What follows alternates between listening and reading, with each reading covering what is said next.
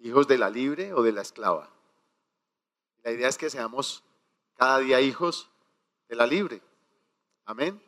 Vamos a ir al libro de Gálatas, el capítulo 4, versículo 22 al 24. Gálatas.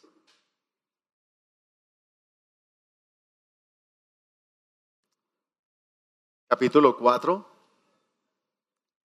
versículo 22 al 24 y luego vamos a ir al versículo 28. Dice, porque está escrito que Abraham tuvo dos hijos, uno de la esclava y el otro de la libre.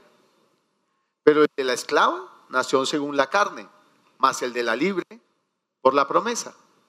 Ahora, cada uno de nosotros podría decir y con verdad, ah bueno, nosotros no somos hijos de Agar, no somos hijos de Agar, ¿sí?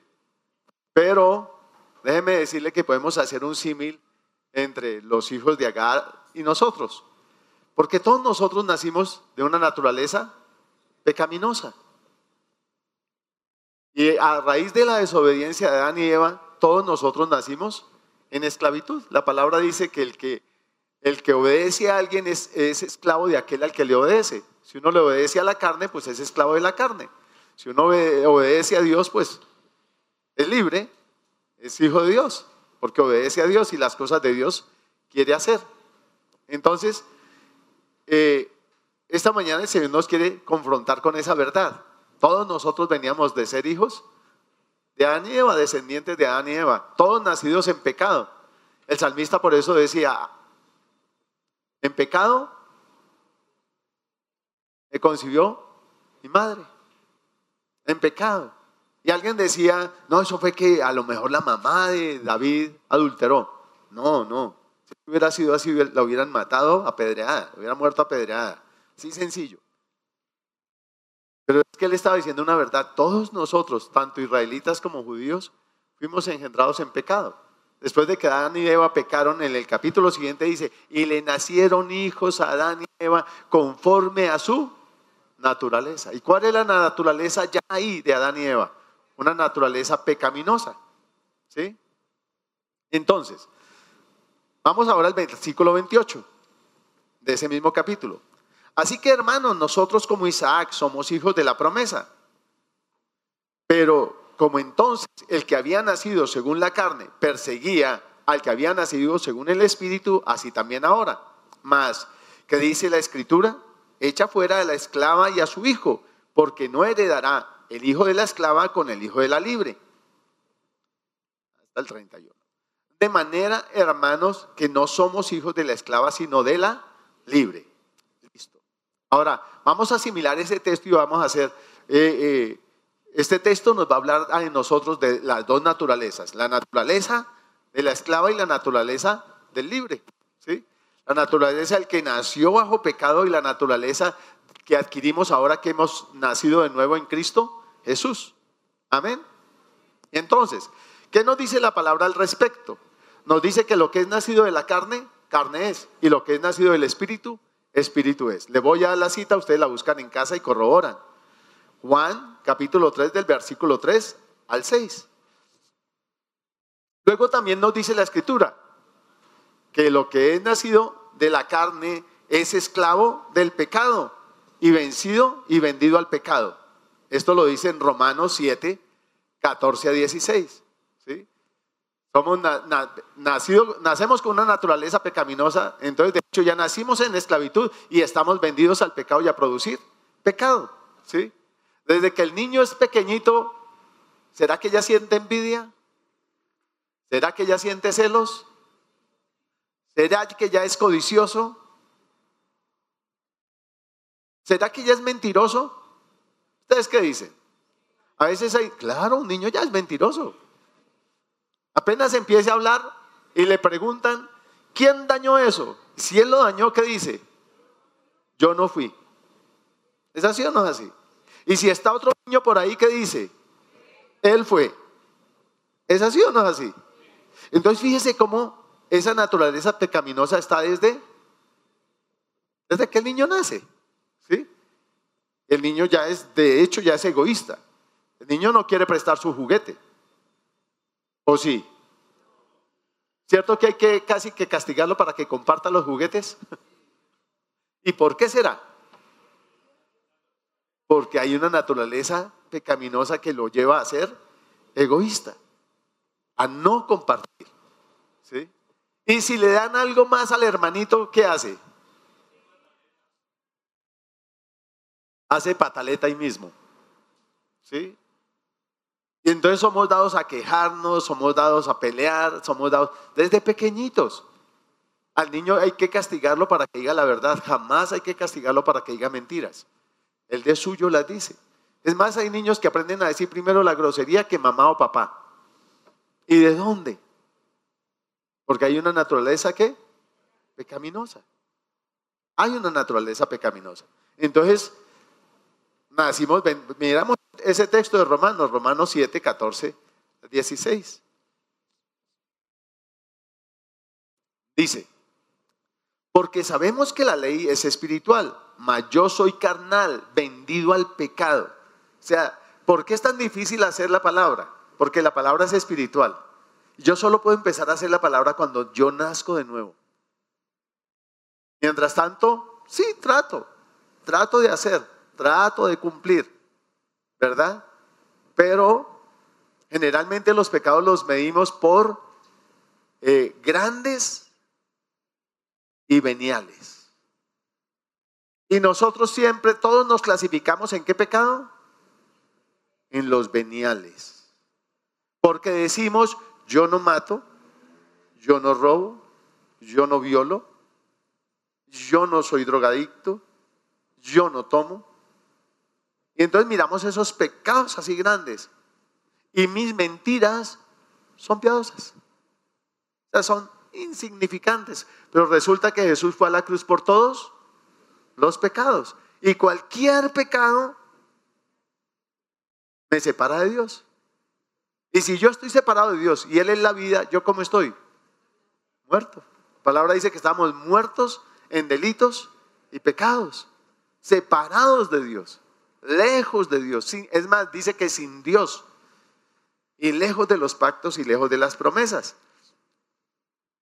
Y luego sigue diciendo lo siguiente, porque lo que hago no lo entiendo, pues no hago lo que quiero, sino lo que aborrezco, eso hago.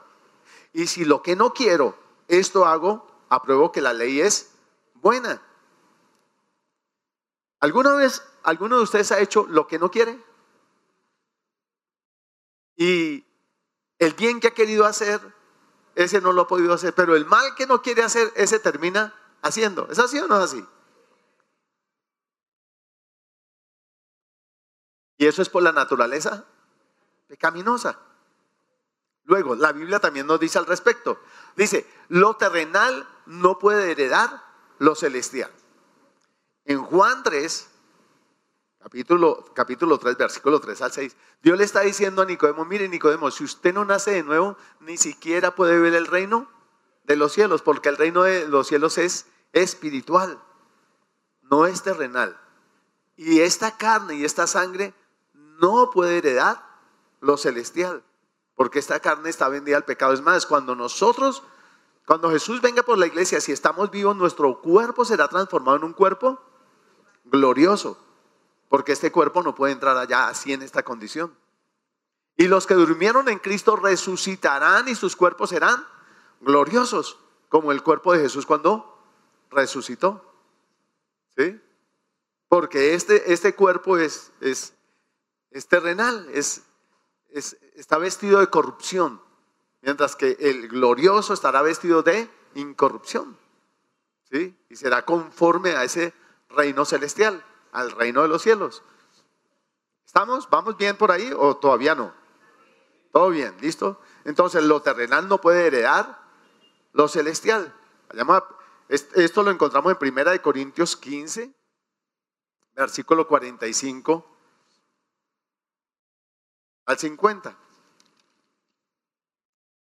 Dice, así también está escrito, fue hecho el primer Adán, alma viviente, y el postrer Adán, espíritu vivificante. Ahora, ¿cuál es el primer Adán? Adán. ¿Cuál es el postrer Adán? Jesús. ¿Sí? Ahora, Adán era terrenal, ¿verdad? hecho el polvo de la tierra. Pero Jesús era celestial. Adán estaba vendido al pecado y era esclavo de pecado y toda su descendencia. Jesús no estaba vendido al pecado. Fue tentado en todo, pero fue sin, ¿sí que Sin pecado.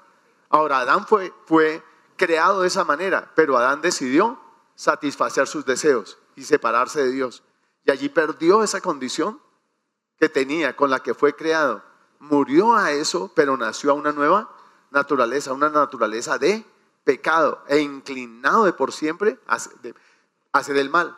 La palabra dice que el corazón del hombre está inclinado hacia el mal, hacia el mal.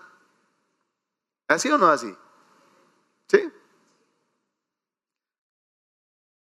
Más lo espiritual no es primero, sino lo animal, luego lo espiritual. El primer hombre es de la tierra, terrenal. El segundo hombre, que es el Señor, es del cielo. ¿Cuál el terrenal? También los terrenales. ¿Y cuál el celestial? También los celestiales. O sea, todos los que han nacido de Adán y Eva son qué? Terrenales. Pero ahora los que hemos creído en, en Cristo Jesús, ¿somos qué? Celestiales. ¿Sí? Nacidos del Espíritu, somos espirituales.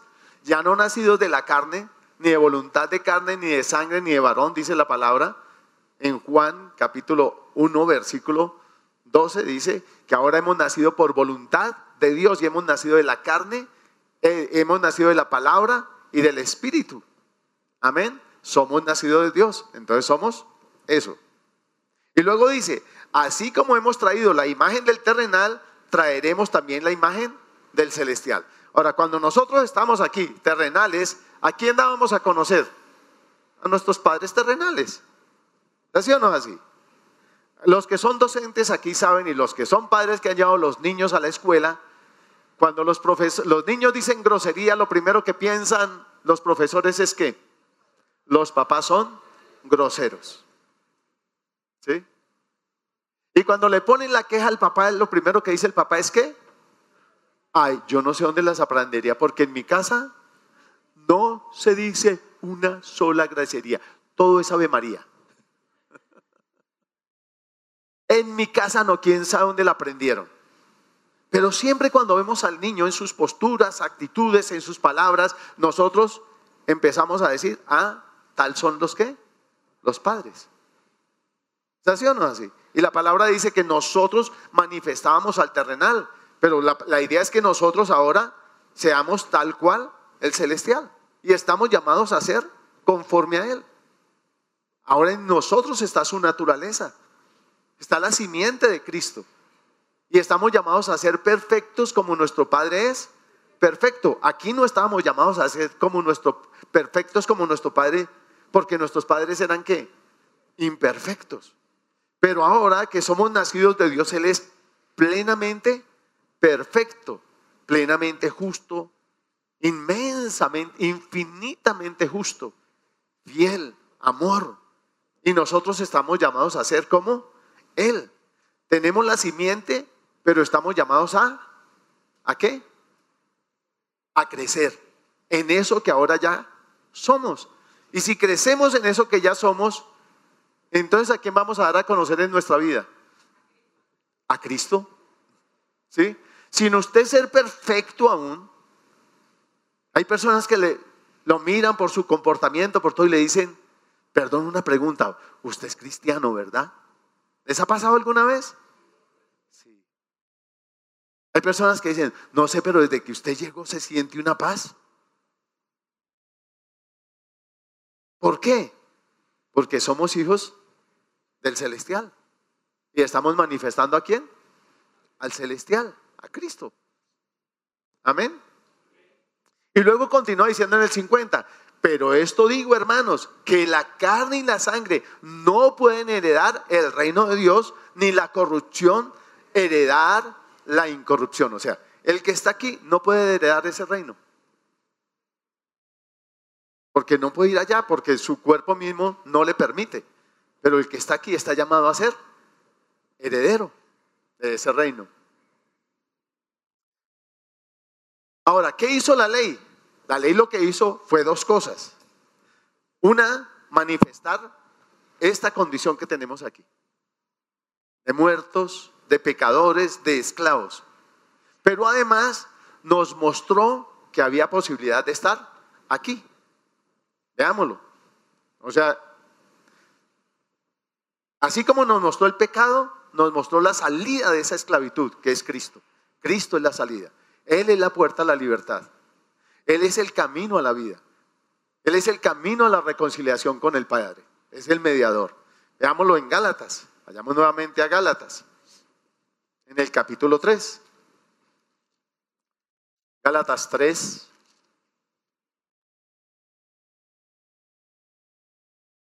Versículo 21 a 23.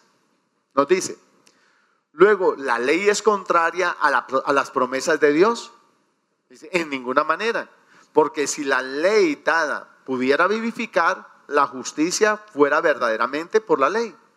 Mas la escritura lo encerró todo bajo pecado, para que la promesa que es por la fe en Jesucristo fuese dada a los creyentes.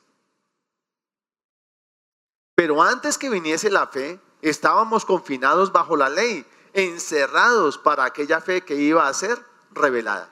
¿Qué hace la ley? Antes de que viniera la ley, pues no había pecado. Si no hay leyes de tránsito, no hay infracciones de tránsito. Y si no hay infracciones de tránsito, no hay multas de tránsito. ¿Es así o no es así? Pero cada cual se imagina sin una ley los trancones que habrían.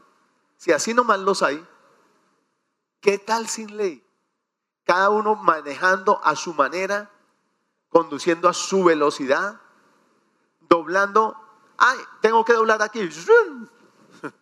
Va doblando sin pedir permiso, porque no hay una ley que le diga por dónde ir o por dónde no ir, por dónde qué está permitido y qué no está permitido. Ahora, cuando vino la ley y cuando viene la ley de tránsito, la ley de tránsito le muestra a uno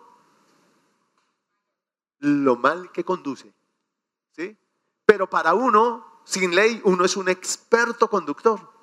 ¿Es así o no es así? Todos los demás, ¿qué les pasa? Ellos no saben. ¿Cierto? El perfecto soy yo. ¿Así o no es así? Pero cuando viene la ley, nos desnuda a todos y nos deja a todos en sus tablas y nos muestra cómo todos somos malos conductores. Y todos estaríamos quebrados por la mano de multas, por la a raíz de las del exceso de infracciones. ¿Así o no así? Bueno, lo mismo hizo la ley la ley le manifestó al ser humano lo pecador que era, lo mal que estaba conduciendo el vehículo de su vida, el vehículo de su hogar, el, vehículo de su sexualidad, el vehículo de sus finanzas. Y le mostró todas las infracciones que estaba cometiendo y le mostró que estaba arruinado, quebrado. ¿Sí? Estaba totalmente arruinado en todas las áreas de su vida. ¿Cierto o no cierto? Ahora, pero la ley además de mostrarme esa condición de infractor, de pecador, de esclavo, porque no podía salir de ahí, cuando un hábito se coge es difícil de, quitar. ¿Sí?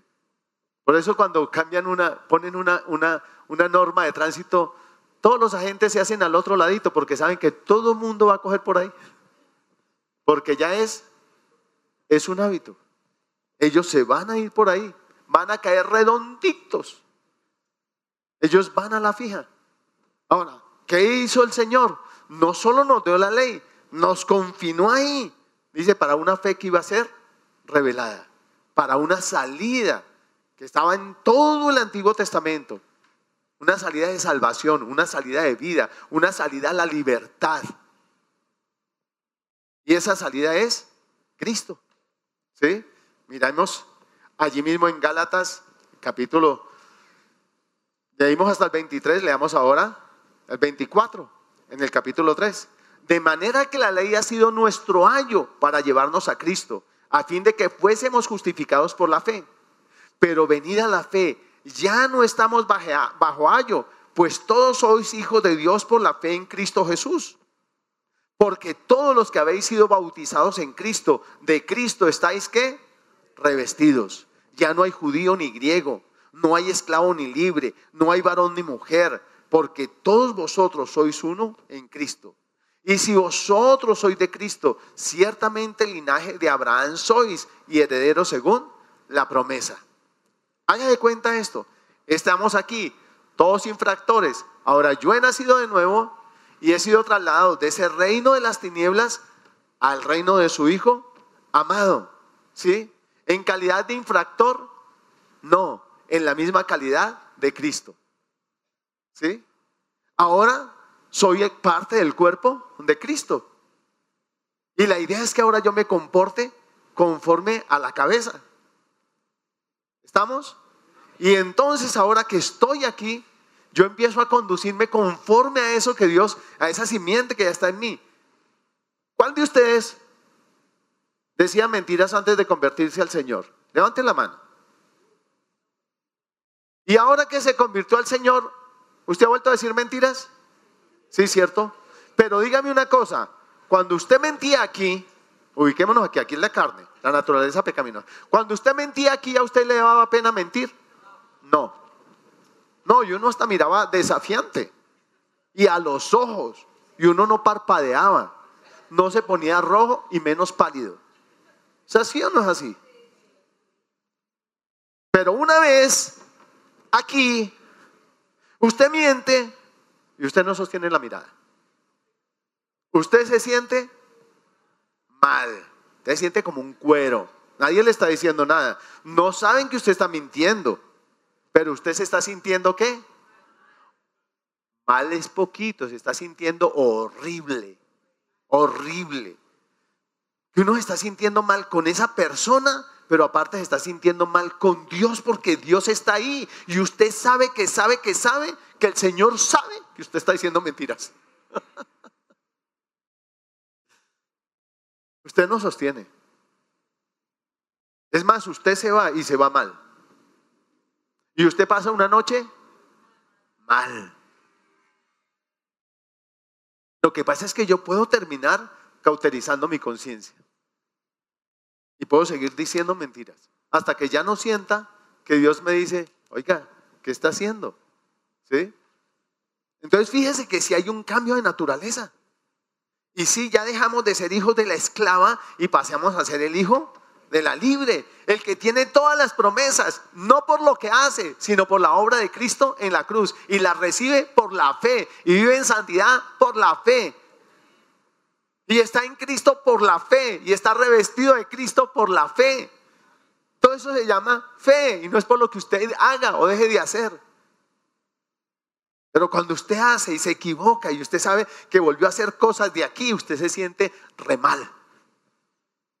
Y usted ya no está en paz ni con usted. Lo que antes aquí no pasaba cuando usted estaba sin Cristo. Pero es que, como dice la palabra, aunque estamos en este mundo, ya no somos de, ya no somos de. Usted es del reino de los cielos, es embajador de Cristo. Amén embajador de Cristo, llamado a decirle a otros que hay una salida de esa condición de esclavitud a libertad, que esa salida es Cristo. ¿Estamos? ¿Voy bien hasta ahí? ¿No me he perdido?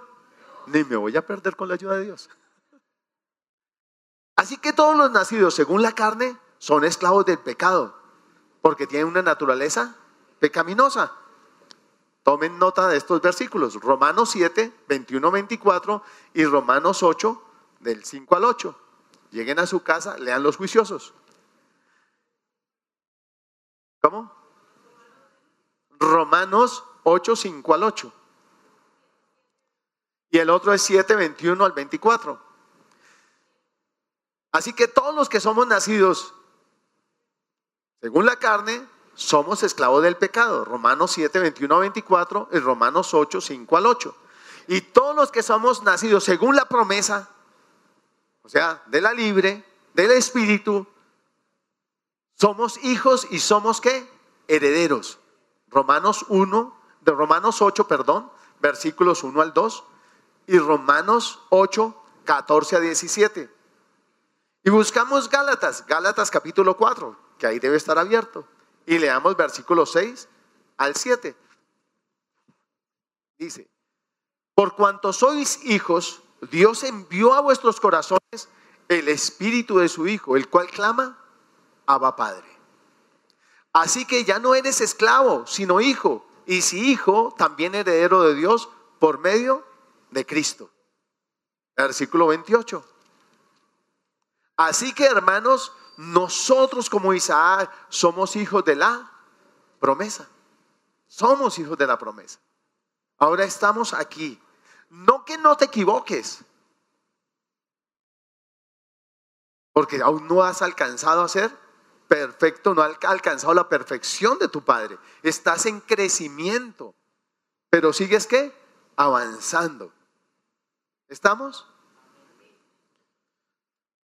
Tu niño, cuando nació, ¿se echaba encima la comida? ¿Derramaba el líquido en la mesa? Siguió creciendo. Ya no tiene tres añitos, ni cuatro, ni cinco, ahora tiene diez. ¿Es normal que lo haga? No. ¿Pero puede suceder? Sí. ¿Quiere decir que no ha avanzado en su crecimiento? No. Porque ya es algo, ahí sí como dice el chavo, se me chispoteó. Pero no fue algo normal, como es en qué? En el bebé. En el bebé es normal. Es más, el bebé quiere coger la cuchara y usted se la tiene que dejar coger porque él no le quiere recibir a usted. Y entonces usted le da la cuchara y él coge. Y cuando llega aquí ya la tiene volteada. Y usted aprovecha que abrió la boca para meterse la cuchara a él y le mete la cuchara suya. Y le hace un poquito de trampa. Y lo va alimentando. Y le va ayudando en ese proceso de crecer.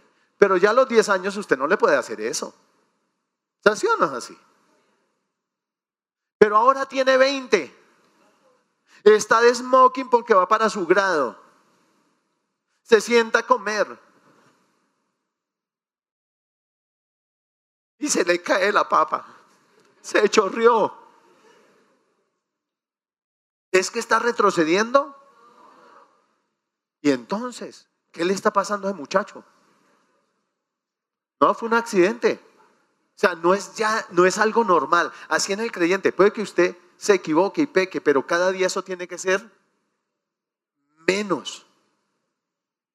Cada día tiene que ser menos, porque usted está qué? Creciendo. Lo bueno es que cuando nos pasan esas cosas, Dios está ahí y nos dice, ¿por qué pasó? Mire, observe, analice para que no le vuelva a pasar. Y Dios permite y saca cosas a flote. Quizá en ese momento estaba eh, comiendo con rabia o estaba por allá, eh, puso a gallinacia, pasó una muchacha corvilínea también de grado así toda como sirena y, y el Señor, ¿qué estaba haciendo? ¿Por qué le pasó? Ah, Señor, es que me puse allá, mira, ay Señor, perdóname, sí, no debía estar con mis ojos puestos allá, porque tenía que estar puestos con mis ojos aquí.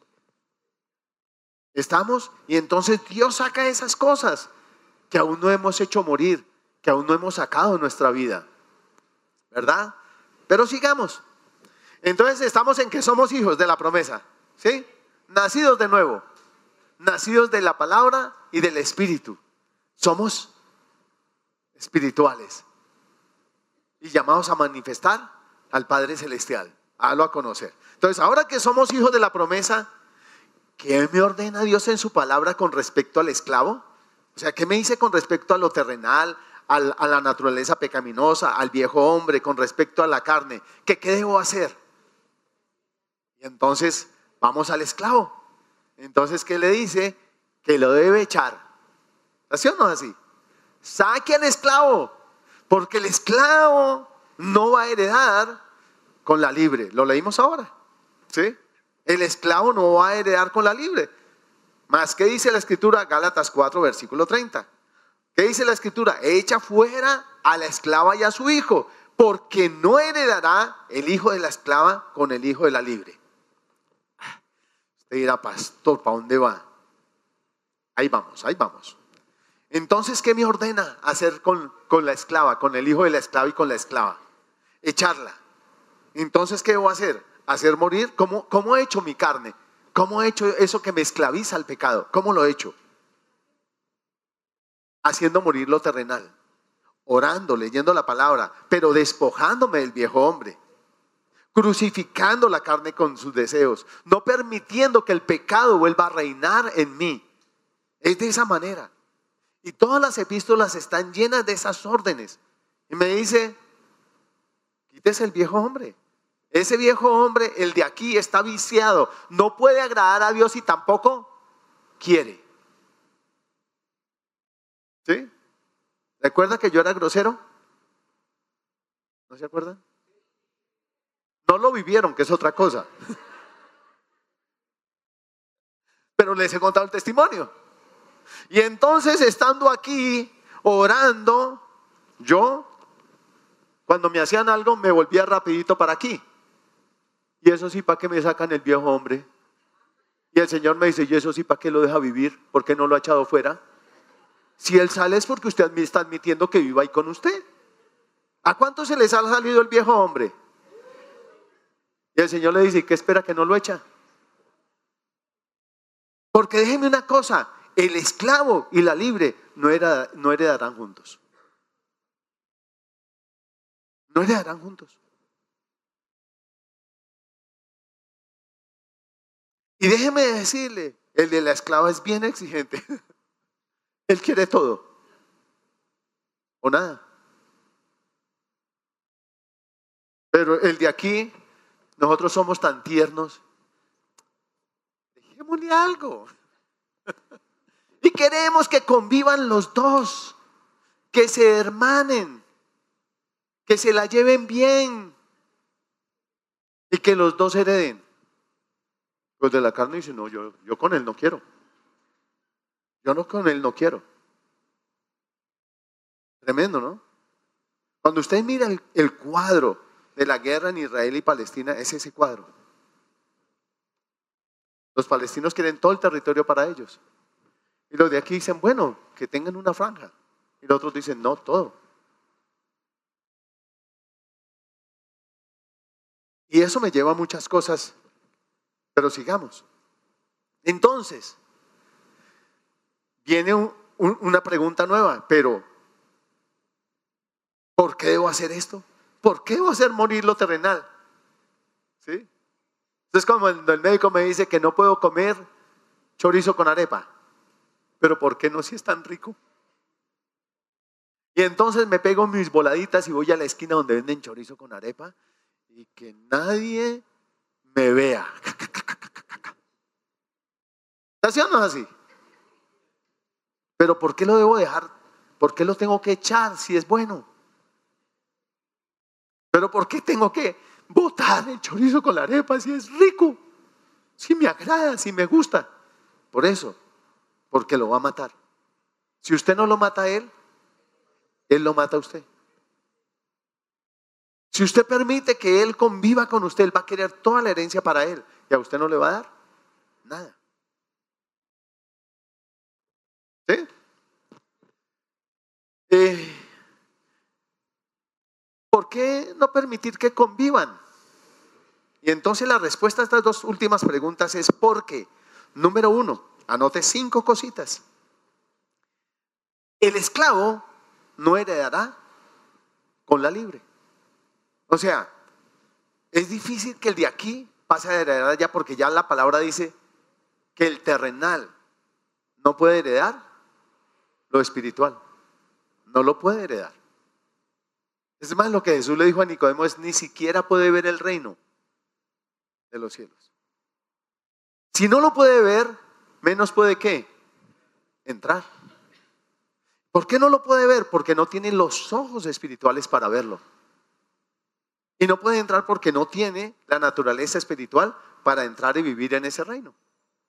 ¿Por qué los hombres van con un traje especial al espacio? ¿Por qué? Porque no pueden estar allá en el espacio. Si se quitaran esos trajes, morirían. ¿Así o no es así? Bueno, lo mismo es si yo quiero entrar al reino de los cielos. Yo tengo que tener un traje especial, porque esto carnal, esto terrenal, no puede estar allá. ¿Sí? Nosotros podemos vivir porque fuimos creados para vivir aquí. Y aunque éramos espirituales, lo dañamos todo porque le dimos lugar a nuestra carne, a nuestra codicia. Y pasamos por encima de la autoridad de Dios y eso nos separó de Él. Y todo el mundo quedó en esclavitud. La misma palabra dice que toda la naturaleza gime a una por ser qué? ¿Por ser qué? Redimida, rescatada, liberada. La misma naturaleza. Y por eso es que tiene que haber un cielo nuevo y una tierra qué? Nueva. Amén. Y Dios en su palabra me dice, mire, mi hijo, frío o caliente. O sea, o tieso, bien tieso aquí, o hirviendo, hirviendo aquí. Pero aquí en esta mitad, no, porque es que no hay conciliación. Entonces miremos Apocalipsis. Apocalipsis 3, 15.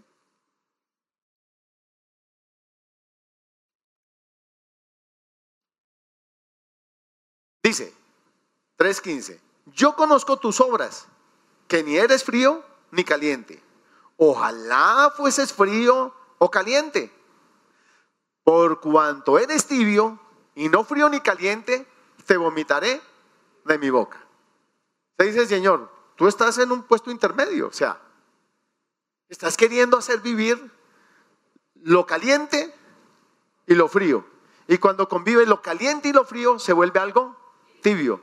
¿Ha tomado, ¿Ha tomado agua tibia? Y no es nada agradable, ¿cierto? No. No es algo que pase rico. ¿Sí?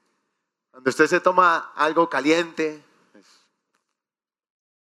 además usted ni se lo toma así simplemente, sino que le echa una aromática, un cafecito. Y ese líquido baja rico. Pero así caliente solo, eso no baja tan rico.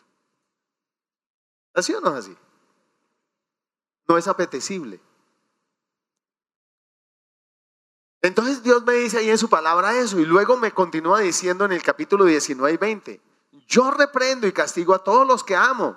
Sé pues celoso y arrepiéntete. He aquí yo estoy a la puerta y llamo. Si alguno oye mi voz y abre la puerta, cenaré a él, entraré a él, entraré a él, cenaré con él y él conmigo. Pero resulta que cenar implica yo dejar de hacer cosas. ¿Usted iría a cenar con alguien que quiere estar pegado al celular? A ver, bellas damas, cuéntenme. A ver, hermosos caballeros, díganme. Usted se consiguió una ejecutiva, presidenta de una multinacional, y ella llega con su oficina a la cena. ¿Usted se quedaría ahí a cenar? No, ¿cierto? ¿Por qué? Porque ella quiere cenar con usted, pero también con él. ¿Sí me hago entender? Queremos que muchas cosas converjan aquí, lo de aquí, lo de acá. Y Dios dice, no, si quieres cenar conmigo, tienes que dejar lo que estás haciendo, ir y abrir la puerta y estar dispuesto a invertir tiempo para que cenes conmigo. Y estar dispuesto a acicalarte y a perfumarte y a ponerte bien pispo, bien hermosa, para que cenes conmigo. Y eso demanda una inversión, pero eso demanda un despojarse y un ponerse. ¿O no? ¿O sí? ¿Ustedes qué dicen? No los veo muy convencidos. Muchachos, ¿usted no la invitan seguido a, a cenar? Entonces, muchachas, tomen la iniciativa. ¿Apoya esa moción? Eh, yo también la apoyo, pero no me la compran. Segunda de Corintios, Dios nos hace preguntas, segunda de Corintios capítulo 6. Y es las preguntas que el Señor nos hace. Versículo de Corintios 6, 14. Dice, no os unáis en yugo desigual con los incrédulos, porque ¿Qué compañerismo tienen la justicia con la, injusticia? ¿Qué comunión la luz con las tinieblas? ¿Y qué concordia Cristo con Belial? ¿O qué parte el creyente con el incrédulo? ¿Y qué acuerdo hay entre el templo de Dios y los demonios? Porque vosotros sois el templo del Dios viviente. Como Dios dijo, habitaré y andaré entre ellos y seré su Dios y ellos serán mi pueblo. Tremendo, ¿no? Y es como si volviéramos a querer hacer conciliar. Aquí, este reino es reino de injusticia, pero este reino es reino de justicia. Y allá de injusticia y aquí, pero nosotros queremos hacer que que se encuentren y viven pacíficamente. Lo mismo queremos que las tinieblas y la luz concuerden y la lleven bien, que caminen como hermanitas. Dios dice, no, no. Y, el y, los demonios con el Espíritu Santo, queremos que habiten ahí junticos en el mismo lugar. Dice, no, antes sí éramos, aquí éramos casa de demonios, pero aquí ahora somos templo del Espíritu Santo. La injusticia es el pecado, la justicia es la santidad, el andar correcto, el hablar correcto, el pensar correcto, el actuar correcto. Pero queremos que, que, convivan juntos y se la lleven bien. Y Dios me hace esa pregunta, ¿ustedes no saben que son templos del Espíritu Santo? Y que el Espíritu Santo los cela, y que el Espíritu Santo no te va a compartir con nadie. O sea, y yo tengo que estar claro, porque no va a heredar lo terrenal con lo celestial. No pueden heredar juntos. Y lo terrenal definitivamente no va a heredar lo celestial. Y si yo estoy jugando a los dos, ¿qué dice la palabra? Si eres tibio te vomitaré de mi boca. O sea, si tú no estás determinado a uno u otro, estás perdiendo. Y a veces perdemos por querernos congraciar con lo terrenal, con lo carnal. ¿Sí? Por eso envidia no es mejor despertarla que sentirla. Es mejor ni sentirla ni despertarla. Porque el Señor aquí claramente me dice, no codicies. Y el que abra demasiado su puerta, busca su ruina. Entonces yo estoy aquí y el Señor me dice, no codicie, no envidie. Pero si tú estás aquí y habla demasiado y abres demasiado la puerta, pues estás provocando que otro codicie lo que tú tienes. Entonces el Señor me dice, tienes que estar claro de dónde estás para saber cómo te comportas y con quién te unes. ¿Y qué es lo que haces? Segunda cosa, entonces, ¿cuál es la primera cosa que debo hacer? ¿Y por qué, por qué debo hacer? Echar fuera a la esclava, al hijo de la esclava, la naturaleza pecaminosa, porque el esclavo no heredará con el de la libre. La segunda cosa, porque debo vestirme del nuevo hombre. Vamos a Efesios, ahí cerquitica. Efesios 4, versículo 22 al 24. Dice, en cuanto a la pasada manera de vivir, este capítulo está dividido en dos. La primera parte es la unidad del Espíritu. Y la siguiente parte, a partir del versículo 17, habla de la nueva vida en Cristo. Dice, en cuanto a la pasada manera de vivir, despojados del viejo hombre que está viciado conforme a los deseos engañosos y renovados en el espíritu de vuestra mente y vestidos del nuevo hombre, creado según Dios en la justicia y santidad de la verdad.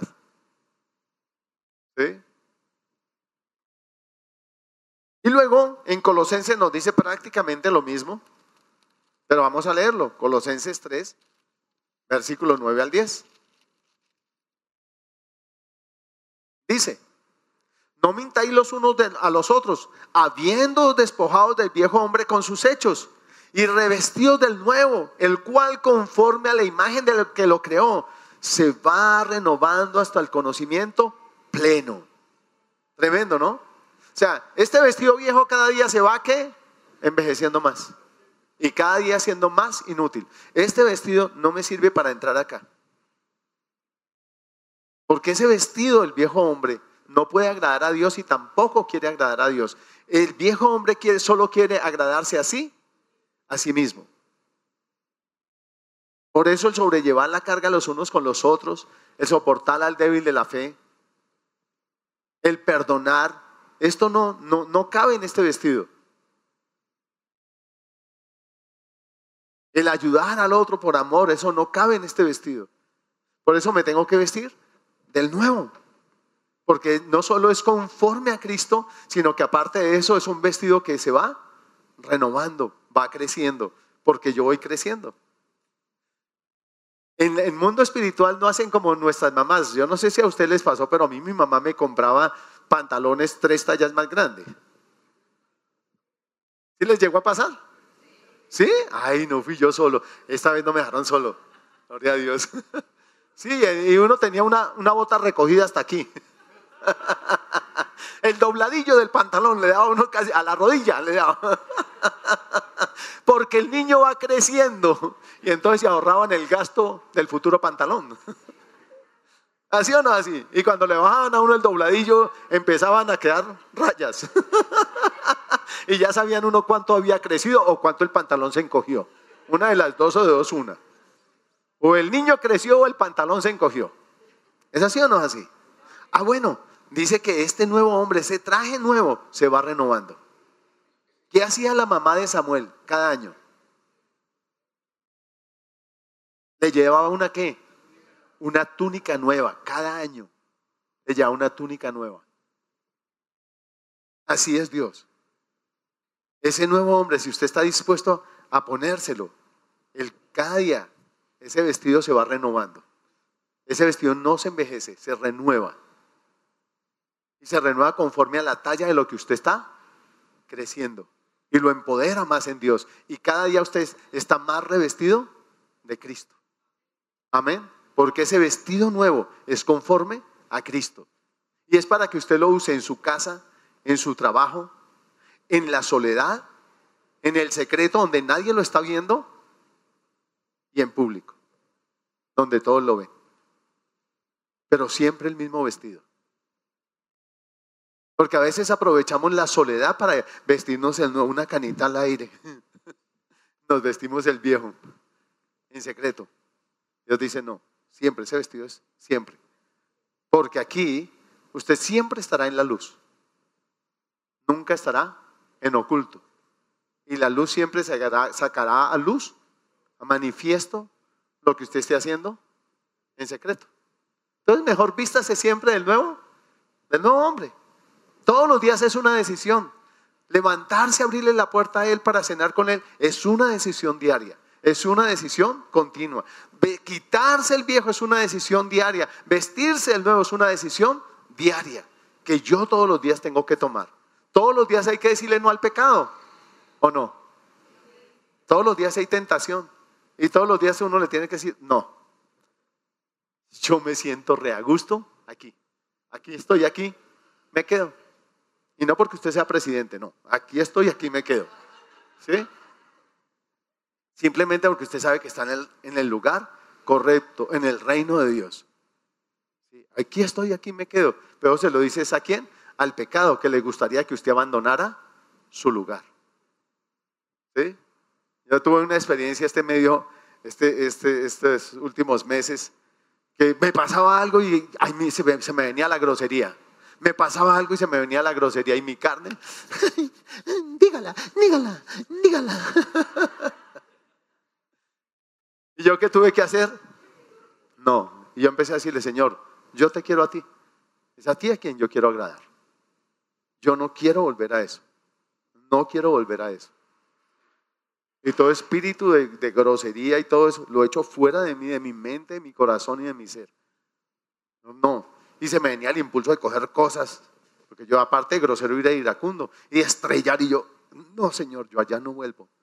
No vuelvo, Señor. Yo me siento bien aquí. Aquí es donde quiero estar. No me quiero volver a vestir ese vestido viejo. Yo aquí es donde aquí es donde quiero estar. A ti es a quien quiero agradar, a quien quiero honrar, a quien quiero servir, es a ti. No a mi carne, no a mis impulsos, no a mis maneras, es a ti. Así que la decisión es diaria. Dios ha permitido que yo experimentara eso para poderles decir. usted también le puede decir lo mismo. Porque usted tiene el mismo Cristo y el mismo Espíritu Santo para ayudarle en sus debilidades y para ayudarle a tomar la decisión correcta de vestirse de la manera correcta, conforme a lo que a usted ahora ya, ya es. Que esté creciendo es diferente, pero usted ya es. O su hijo empezó a ser su hijo cuando cumplió los 18. ¿No? Desde que estaba en el vientre ya era su hijo, solo que ha ido qué? Creciendo. ¿Estamos? Tercera cosa. Porque no debo estar otra vez sujeto al yugo de esclavitud. Gálatas 5. Vamos nuevamente al Gálatas 5. A Gálatas, perdón. El versículo 1 dice, Estad pues firmes en la libertad con que Cristo nos hizo libre y no estéis otra vez sujeto al yugo de qué? De esclavitud. ¿Sabe qué? Llega un momento en que aquí tú y yo éramos esclavos porque nacimos esclavos pero aquí somos libres. ¿Y sabe qué decía Pablo? Estando aquí, yo me hago esclavo de Cristo. Pero muchas veces nosotros, estando aquí, nos volvemos a ser esclavos del pecado. Aquí era esclavo porque me tocó. No había otra. Pero aquí, si estando aquí, yo vuelvo a ser esclavo, lo soy porque qué? Porque quiero. Yo voluntariamente decido. Si yo le cojo la caña a mi carne y a las groserías que me vinieron al corazón y a la mente, y empiezo a decir nuevamente groserías, ese me coge ventaja y me dice, venga para acá, papito, venga para acá. Vuelvo a ser su esclavo. Vuelve el pecado a reinar en mi corazón. Vuelve a reinar la ira, vuelve a reinar la grosería, vuelve a reinar la maledicencia. Y si yo le pongo cuidado y le paro olas, termino nuevamente esclavo, pero ahora porque yo quiero ser esclavo. Y ya no hay más precios por el rescate, escáchese, pero pida perdón. Pero cuando usted le viene la cosa y usted toma la decisión de hacerlo, se está empezando a hacer esclavo. Corra nuevamente a Dios, pídale perdón, sacúdase eso, pero no se haga esclavo. Amén. Y luego nos dice en el versículo 13, porque vosotros, hermanos, a libertad fuisteis llamados. Solamente que no uséis la libertad como ocasión para la carne, sino servíos por amor los unos a los otros. No use la libertad como ocasión para la carne. ¿Sí? No, la libertad no es para que yo, ahora que estoy en, en, la gracia, hay mucha gente y el enemigo es experto en usar la gracia y decir, usted está bajo la gracia, usted puede seguir pecando. Y es lo que salió una doctrina de creciendo en gracia. ¿Ah? No sé si la escucharon alguna vez. Y era peque, peque, que usted ya es salvo. ¿Usted ya recibió a Cristo? Sí. Y fue lavado de sus pies. Sí, ah, bueno, usted puede seguir en pecando, que usted ya es salvo. No, eso, es ya tomar la decisión voluntaria de hacerme esclavo. Y entonces yo desprecio tan grande gracia. Y menosprecio tan grande salvación. Y yo mismo me vuelvo a ser esclavo. Les voy a parafrasear algo que, leí alguna vez, no lo recuerdo exactamente, pero decía de un hombre que cada que lo soltaban en la puerta cometía otro delito para que lo capturaran y lo volvieran a meter a la cárcel. Y dele, y así, y así, y dele. Entonces años allá y lo soltaban y después nuevamente y lo soltaban. Hasta que un día dijeron, ¿sabe qué? No lo vuelvan a capturar, déjenlo. Déjenlo. Y el hombre hacía cosas y las hacía delante de los policías y los... No le hacían caso. Y un día terminó suicidándose y dejó un avisito. Aquí ya sea alguien que no supo qué hacer con su libertad. Es libre. Tenemos que querer y tenemos que saber qué podemos hacer con nuestra libertad. Pero usted ya es libre. Es libre en Cristo. Y es libre para que nos sirvamos Dice por amor, no por interés. Por amor los unos a los otros, en bendición. La cuarta cosa es que, ¿por qué debemos echar al esclavo? Porque debemos andar como hijos de Dios. Ahí mismo en Gálatas 5, varios textos de la palabra en Efesios, Efesios 5, el 1 al 2 y el y versículo 8 nos hablan de eso, de andar como hijos de Dios, como lo que ahora somos, hijos de luz. Pero en el capítulo 5 de Gálatas, versículos 16 a 17, nos dice de la siguiente manera. Digo pues, andad en el Espíritu y no satisfagáis los deseos de la carne. Porque el deseo de la carne es contra el Espíritu y el del Espíritu es contra la carne. Y estos se oponen entre sí para que no hagáis lo que queréis. ¿Sí? ¿Sí? ¿Por qué no puede haber concordia entre el uno y el otro? Cuando tú y yo, sin querer hacer con, concordar las dos en el mismo sitio, hay una pelea. Hay una pelea. ¿Sí? Yo no sé si ustedes vieron algún una vez un programa que daban en televisión que aquí había un angelito y le decía, no lo hagas. Y aquí había un diablito que le decía, dalo, hazle, hazle. ¿Sí lo llegaron a ver alguna vez? Bueno, aquí está nuestra carne. Eh, Pepito me hizo algo y aquí me dice, perdónalo. Y este le dice, rómpele la jeta. ¿Sí? ¿Qué quiere hacer mi carne? Rómpele la jeta. ¿Es así o no es así? ¿Y qué quiere mi espíritu que yo haga? Ahora, cuando yo decido, termino usando los miembros de mi cuerpo para perdonar o para golpear. Y va a depender a quién yo le dé más prioridad, a quién decida agradar. O agrado a mi carne o agrado a Dios. Y entonces es donde yo tengo que empezar y permitir que el Espíritu de Dios me revele su amor tan grande, la gran deuda que Él me pagó, por mí. Es decir, Señor, ¿cuánto te lastimé y te herí? Cuando lastimé a cada persona a mi alrededor, con palabras, con pensamientos, con acciones, con actitudes, como sea. Y tú me pagaste tan enorme deuda. Y este, bueno, pues sí me hizo zancadilla, o me tuvo envidia y me acusó, me calumnió. Ponga en una balanza la enorme deuda que el Señor pagó por ti y la deuda que tiene el otro contigo. Créame que si los ponen en la balanza jamás quedará así y jamás quedará así. ¿Cómo quedará la balanza? Este pegado al piso y ese pegado allá al techo. Esta es la deuda que tienen contigo. Y esta es la deuda que tú tenías con él. Y él me va a recordar, tan enorme deuda te perdoné. Tú no puedes hacer eso mismo con este tu hermano, al cual yo también le perdoné esa ofensa y muchas otras. Porque todos siempre tendremos la balanza así. Pepito que me ofendió y yo que no ofendí a Pepito. Frente a Dios, los dos tenemos la balanza así.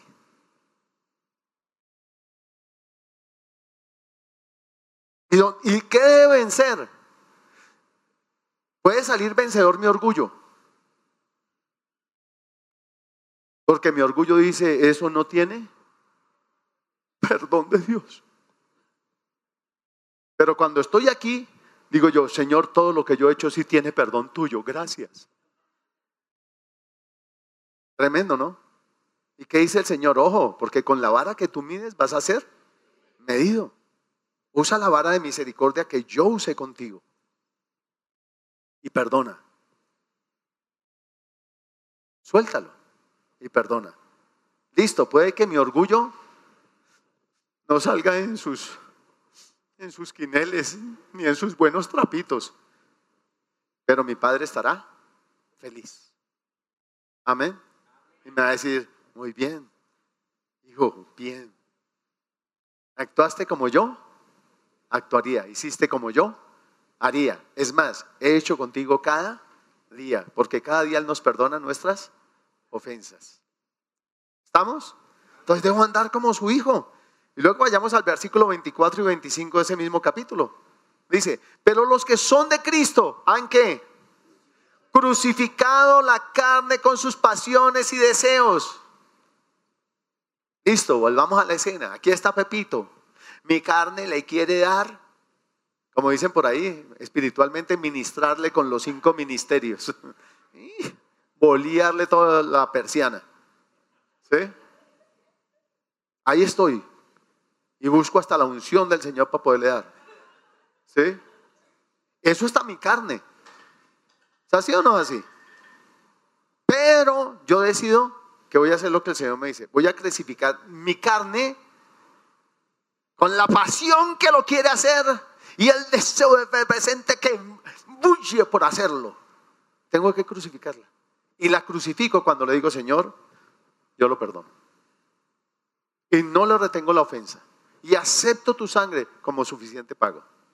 Y renuncio a guardarle enojo, rencor, resentimiento, Renuncio a la esperanza de un día cobrar venganza, de un día tener mi desquite.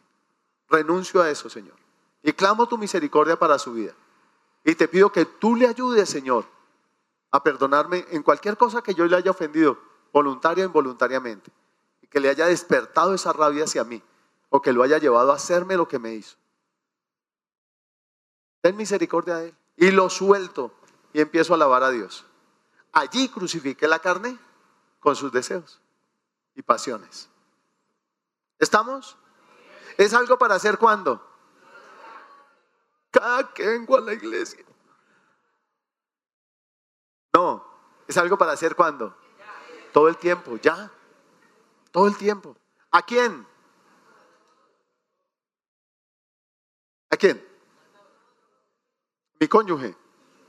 Ah, no, pastor, él no. A mis hijos, a mis vecinos, a mis padres, a mis hermanos, a mis compañeros, a los vecinos. ¿A quién más? Las autoridades, cualquiera que sean. A los pastores, díganlo así de frente, a los pastores, a las ovejas, a todos. Todos estamos llamados a perdonarnos los unos a los otros. Porque todos nos equivocamos en más o en menos, pero todos nos equivocamos. La palabra misma dice que si usted dice que no peca, usted es mentiroso.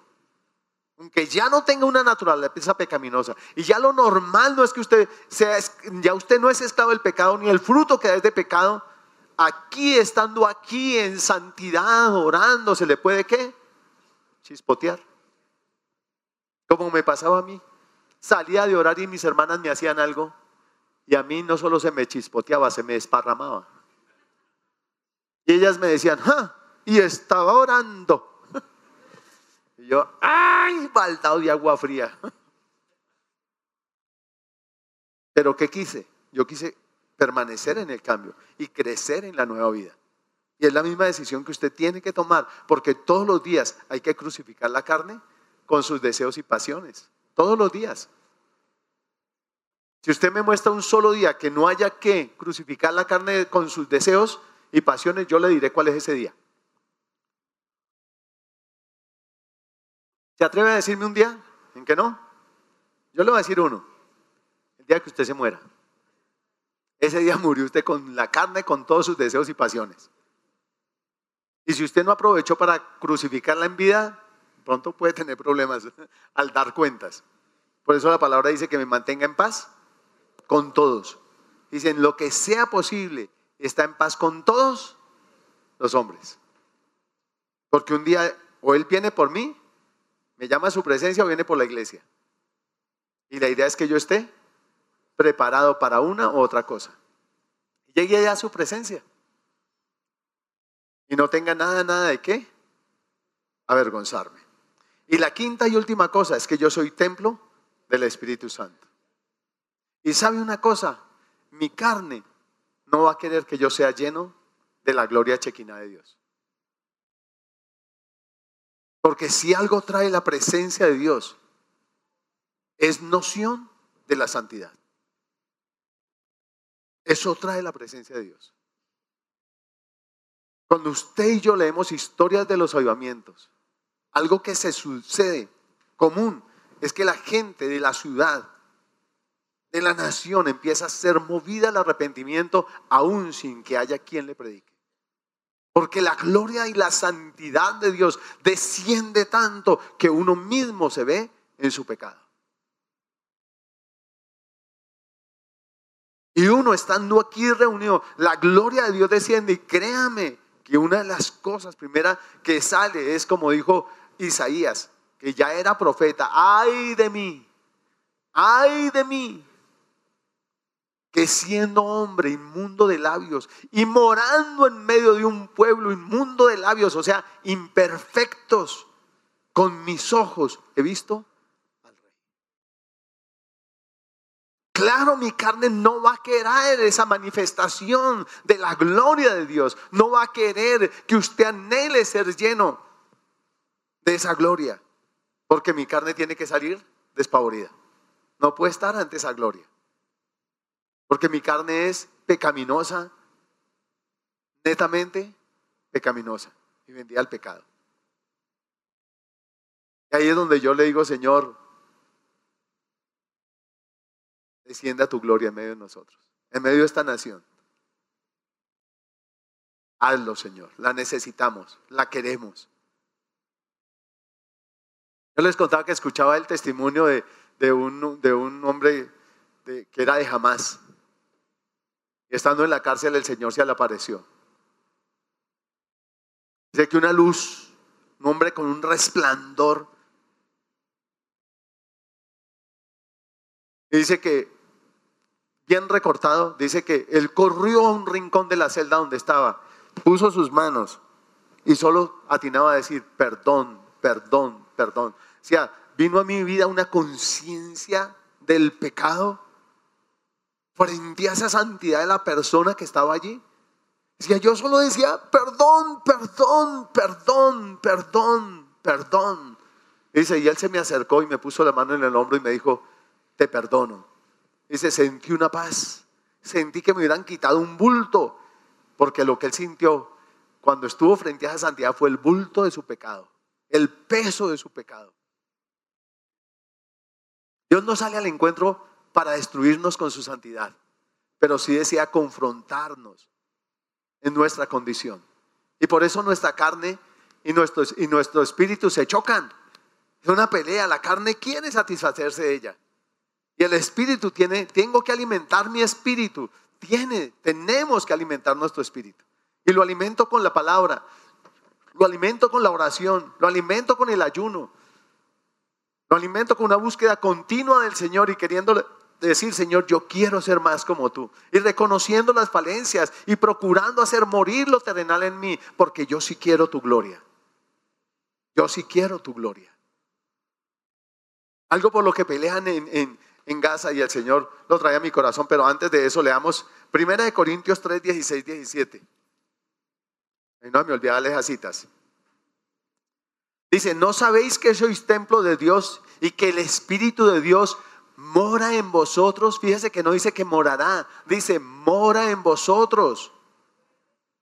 Primera de Corintios 3, 16 al 17. Dice, si alguno destruyera el templo de Dios, Dios le destruirá a él. Porque el templo de Dios, el cual sois vosotros, es que santo. Es santo. Es santo. Por eso no, no quiero que vivan la carne y el espíritu en el mismo lugar. No quiero la luz y las tinieblas en mí. No quiero eh, a Belial y al Espíritu de Dios en mí. Soy de Él. Y tengo que estar decidido cada día, soy tuyo, Señor, y quiero ser tuyo. Acepto el precio que pagaste por mí, lo acepto. Acepto tu gracia, acepto la libertad con que me hiciste libre y acepto morir a la carne y vivir para ti, Señor. Es lo que quiero, es lo que deseo. Ayúdame en eso, porque mi carne siempre será débil y no estará dispuesta a agradar a Dios. Dice la palabra que la carne es débil, pero el espíritu a la verdad está dispuesto. Está dispuesto. O sea, mi espíritu está dispuesto a Dios, Él es la verdad, pero mi carne no está dispuesta a Dios. No está dispuesta a la verdad, ya está dispuesta a la mentira. Entonces tenemos que querer. En el capítulo 6, versículo 19 al 20, dice lo siguiente. ¿O ignoráis que vuestro cuerpo es templo del Espíritu Santo, el cual está en vosotros, el cual tenéis de Dios y que no sois vuestros? Porque habéis sido comprado por precio. Glorificad pues a Dios en vuestro cuerpo y en vuestro espíritu, los cuales son de Dios. Somos de Él. Y en Hechos, algo particular que dice en Hechos es que sobre ellos vinieron qué? Dice que llamas como de fuego y se posaron sobre ellos. ¿Sabe qué había en la antigüedad? En el tabernáculo la llama de fuego posaba sobre ese tabernáculo. Y el tabernáculo somos ahora tú y yo. Y el Señor desea hacer lo mismo hoy.